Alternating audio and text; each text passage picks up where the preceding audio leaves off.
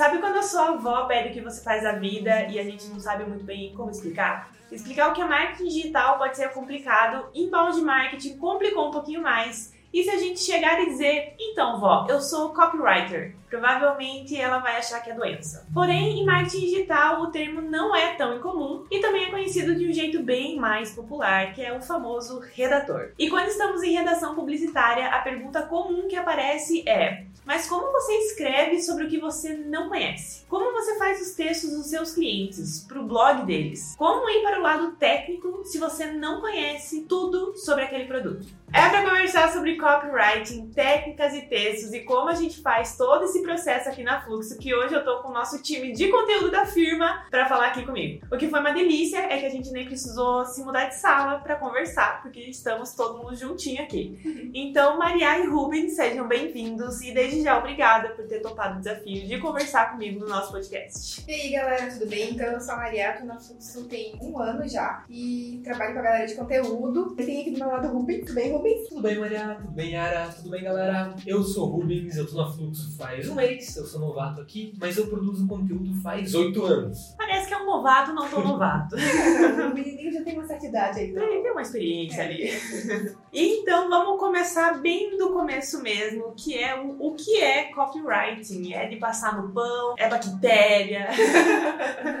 o que, que é isso? Que até pouco tempo atrás a gente englobava tudo isso dentro da redação publicitária e aí veio o termo, ah, eu escrevo pra internet, né? Eu sou um... Surgiu webwriter. É, surgiu o webwriter, e agora tem o copy e o copywriter, né? Ou copywriting. Dentre todos esses termos em inglês que a gente faz um borochochô ali para falar o que, que é essa técnica. Então, na verdade, o copywriting é uma técnica de criação de texto e a ideia é que você faça um texto que, que seja direto. O texto acaba sendo criado com um caráter muito persuasivo e tem gatilhos para despertar o interesse do leitor de forma rápida. Então, ele é uma redação publicitária, mas é uma técnica que o redator usa para aquela redação ser persuasiva, para ela convencer, para ela mostrar argumentos que vão convencer a pessoa que aquele produto, aquele serviço é o que ela está procurando. Acho que a principal diferença é que a gente tem aquele texto, quem sabe, que vem da revista, que vem do jornal, que ele é um texto informativo, uhum. mas ele é um texto que ele, ele não tem essa estrutura tão bem pensada, né? Talvez ele tenha um, um floreio ali no meio, ele tem uma coisa mais conceitual, e tudo bem, porque esse formato ele, ele abraça, né, toda essa redação. E no inbound marketing a gente precisa daquele texto 500 palavras muito bem aproveitadas.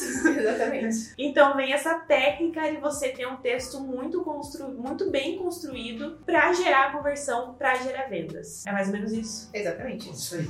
Então, só para a gente citar como um exemplo, se a gente tem um, como objetivo o download de um e-book ou um teste grátis num software, a gente vai construir um texto totalmente voltado para mostrar por que, que a pessoa tem que baixar aquele e-book, por que, que a pessoa tem que fazer aquele teste grátis naquele software. Então, quando a gente vai criar o copywriting, a gente tem que fazer uma pesquisa muito bem pensada do mercado, do produto do e do serviço, enfim, do que for, e também do público dessa empresa. Por que porque você tem que nichar um pouco. Não, não adianta você ser muito abrangente, né? Porque a gente tá em um mercado que tem muita gente querendo muita atenção o tempo inteiro. E a gente tem que conversar com quem a gente precisa conversar. Com o nosso queridíssimo vídeo qualificado. E o copywriting, ele é perfeito para isso porque, como você constrói esses argumentos já pensado para a pessoa, fica muito mais fácil você converter uma pessoa que tem tendência a gostar de você e comprar com você. E de novo, eu acho que, cara, tá sendo, assim, figurinha marcada nesse podcast. Todo episódio parece que eu falo disso. É, mas de novo a gente fala sobre planejamento, persona e conhecer o mercado. Exatamente. Quando você sabe com quem você está falando, você melhora a tua comunicação com ela, né? Então se a gente sabe quem é nosso cliente, quem, né, que produto que a gente está oferecendo para esse cliente, a gente tem uma redação muito mais assertiva,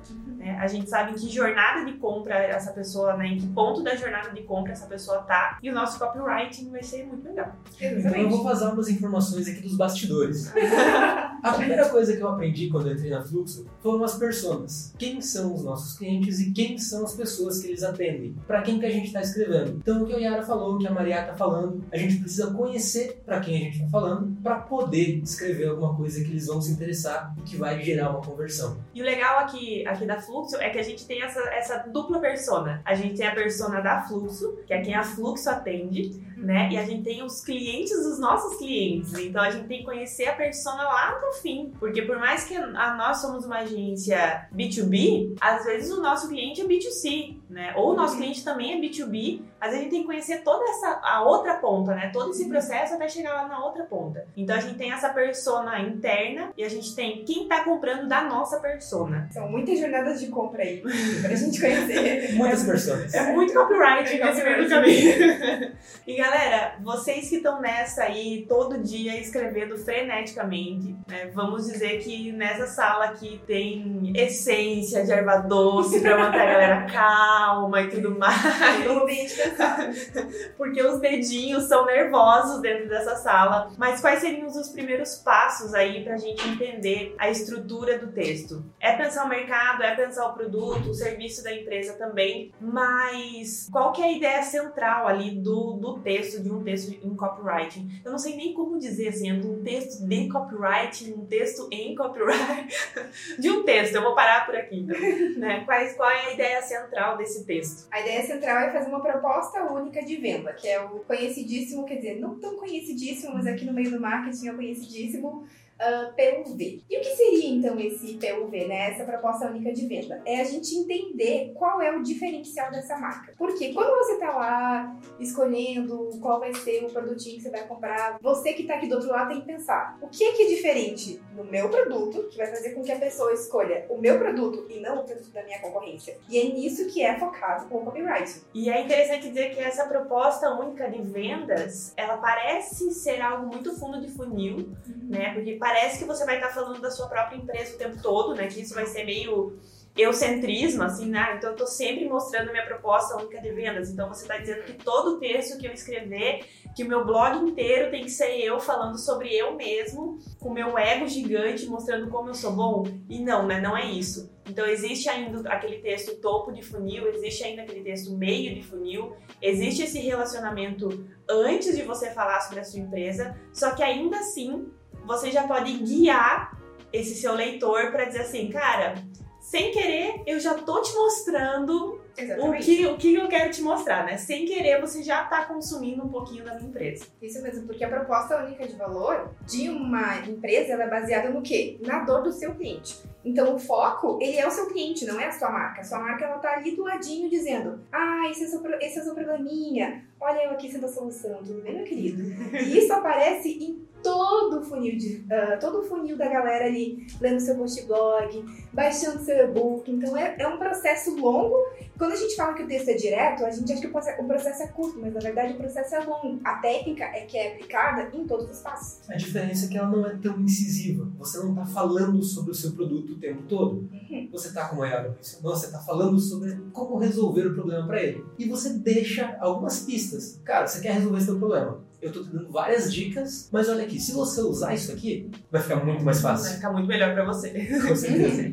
Então é basicamente uma, né, uma técnica aí de, de persuasão que você usa muito textão mesmo, mas é para você guiar o seu lead, você guiar o seu eleitor para um objetivo específico, né? Então, acho que a principal diferença entre uma simples, olha, nossa, os redatores vão me amar agora, mas você uma simples redação publicitária para um copywriting é que esse copyright ele é um texto realmente pensado, estruturado e ele é ali calculado para dar certo, para fazer dar certo, para a gente atingir esse objetivo, né? Enquanto uma redação, é, você tem um, né, um- texto blog comum, você pode ter, ter toda uma, uma possibilidade criativa ali no meio que você pode explorar, né? Que às vezes vai fugir um pouco desse teu objetivo, né? Ou você não tem esse objetivo de conversão, de venda, de down- de download, de nada. Então você usa essa tua liberdade de escrita para outro foco.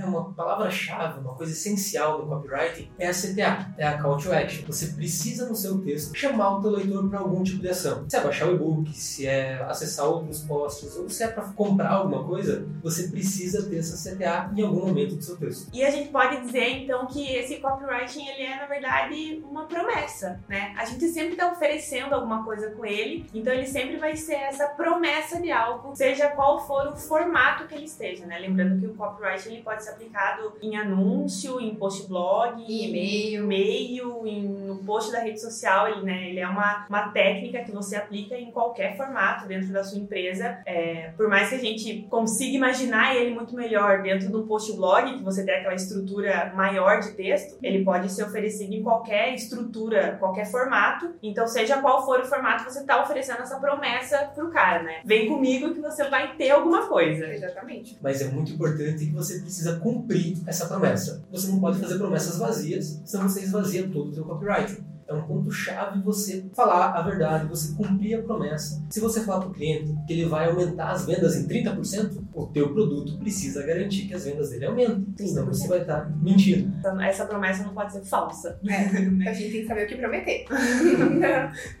E puxando um pouco, então, mais dessas boas práticas aí de copywriting pra galera. É, falar sempre a verdade, então, é uma ótima dica, né? Não só pro copyright, pra vida, né? Vamos levar essa pra vida mesmo. Com certeza. Né? É, o que mais? Eu diria que a gente ter cuidado com o que está sendo escrito ali, a linguagem, o tom de voz, de novo, nosso planejamento e nossa persona volta aqui, né? A gente adequar a linguagem para quem está nos ouvindo, para quem está nos lendo, é, a gente adequar esse tom de voz, se a gente está pegando um tom de voz mais educacional, mais autoritário, né? Qual, é, como que a pessoa vai se sentir lendo aquele nosso texto e o que mais a gente pode dizer ali? Você precisa criar uma conexão com esse leitor. Você conhecendo a persona, você faz ele se sentir identificado, você faz com que ele sinta que esse texto foi escrito para ele, para curar a dor dele. Então essa é uma técnica que enriquece muito o teu copyright.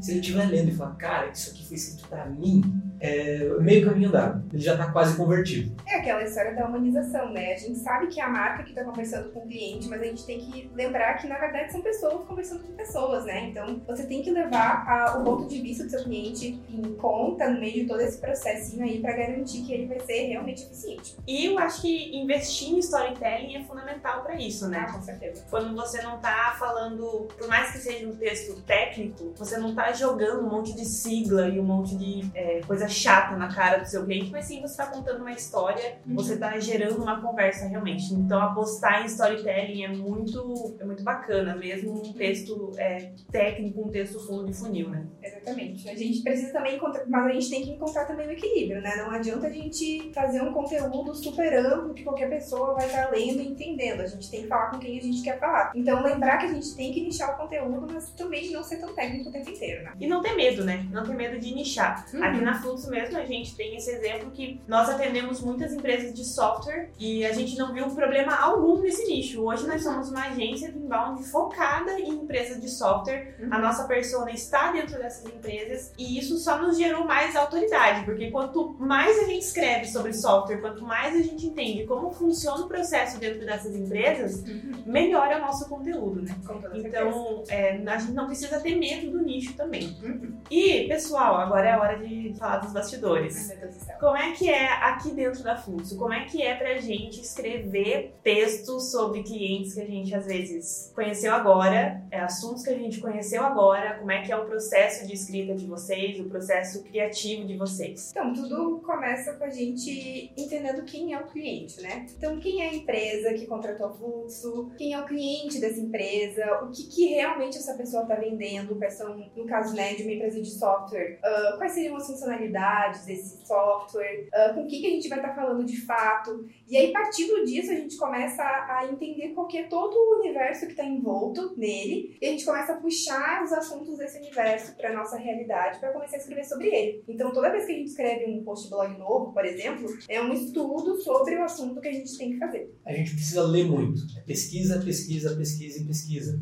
Quando você vai escrever um post blog sobre um software de educação, você precisa aprender siglas como BNCC, que é a Base Nacional Comum Curricular. Eu não fazia ideia do que era o BNCC até eu escrever isso, mas eu tive que aprender. Nós tivemos que aprender e nós Uhum. viramos especialistas em BNCC, de tanto que a gente leu sobre o assunto. E apenas um assunto. BNCC, LGPD, PPP, são tantas coisas que a gente estuda, aprende e se torna conhecedor, que sem isso a gente não é capaz de escrever adequadamente. Uhum. E principalmente porque, como a gente trabalha muito com software, então LGPD é um assunto que a gente está pesquisando há muito tempo. Então, é um assunto que aqui dentro a gente já está super acostumado a escrever, a gente já conhece. Então, quanto mais a gente adentra nesse mundo da empresa SaaS, né, a gente começa a entender mais quais são as peculiaridades sobre os assuntos que estão envoltos, envoltos ali. Faz parte do nosso dia a dia, do nosso trabalho, né? faz parte também desse nosso processo, tem toda essa parte de pesquisa e é, uma coisa que eu gosto muito do nosso processo interno é a gente também fazer pesquisa de palavras-chave, a gente fazer essa pesquisa funilada, uhum. é, a gente ver o que, que já tem sobre esse assunto na internet, a gente pegar pontos de vista diferentes, né? Então, é, não só conhecer sobre aquele assunto, mas conhecer assim quais são os gatilhos que a gente vai usar dentro desse assunto, né? Então, ah, o exemplo da BNCC, base comum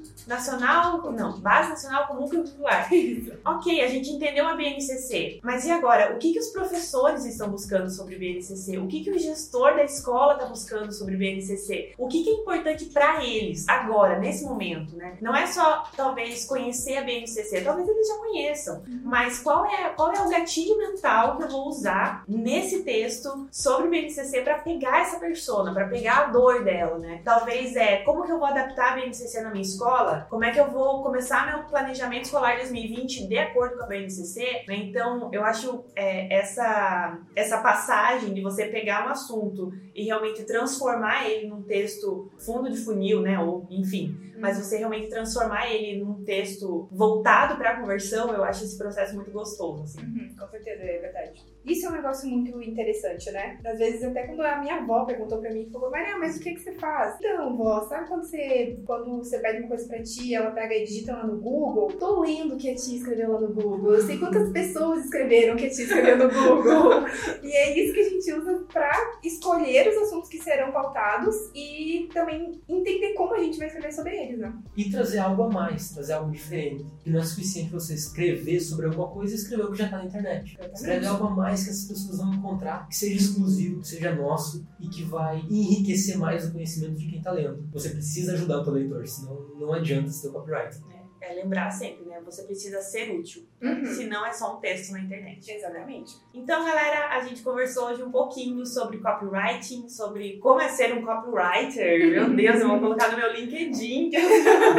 a copywriter. E como que é todo esse processo, né, de você ter um texto totalmente voltado para uma conversão, para um objetivo bem específico. Eu espero que vocês tenham gostado, que vocês se animem aí. E se vocês quiserem saber o que é um copywriter, um copywriting na prática, dá uma olhada no blog da Flux, que lá tem vários textos. e todos eles são a partir dessa técnica e todos eles foram escritos pela Maria e pelo Rubens aqui e por outros profissionais da Fluxo. Eu já escrevi também, uhum. ou, outra, outras galera aqui na empresa também também já escreveram. Então lá tem muita dessa técnica aplicada e dá para vocês verem na prática como que tudo funciona. Dá uma olhadinha também nos nossos materiais ricos, que são todos gratuitos e que são muito legais. E nós já temos aqui cinco episódios aí no nosso podcast, então tem bastante coisa para ouvir, tem muito conteúdo já aqui também. E tá vindo mais também? Tá vindo mais também, né? Só tá difícil manter a regularidade ali, mas a gente tá consertando isso daqui. Vai dar certo, vai dar tudo certo. Né? Maria e Rubens, muito obrigada por terem topado o desafio de gravar gravar esse podcast, mesmo com todo o nervosismo dessa empresa.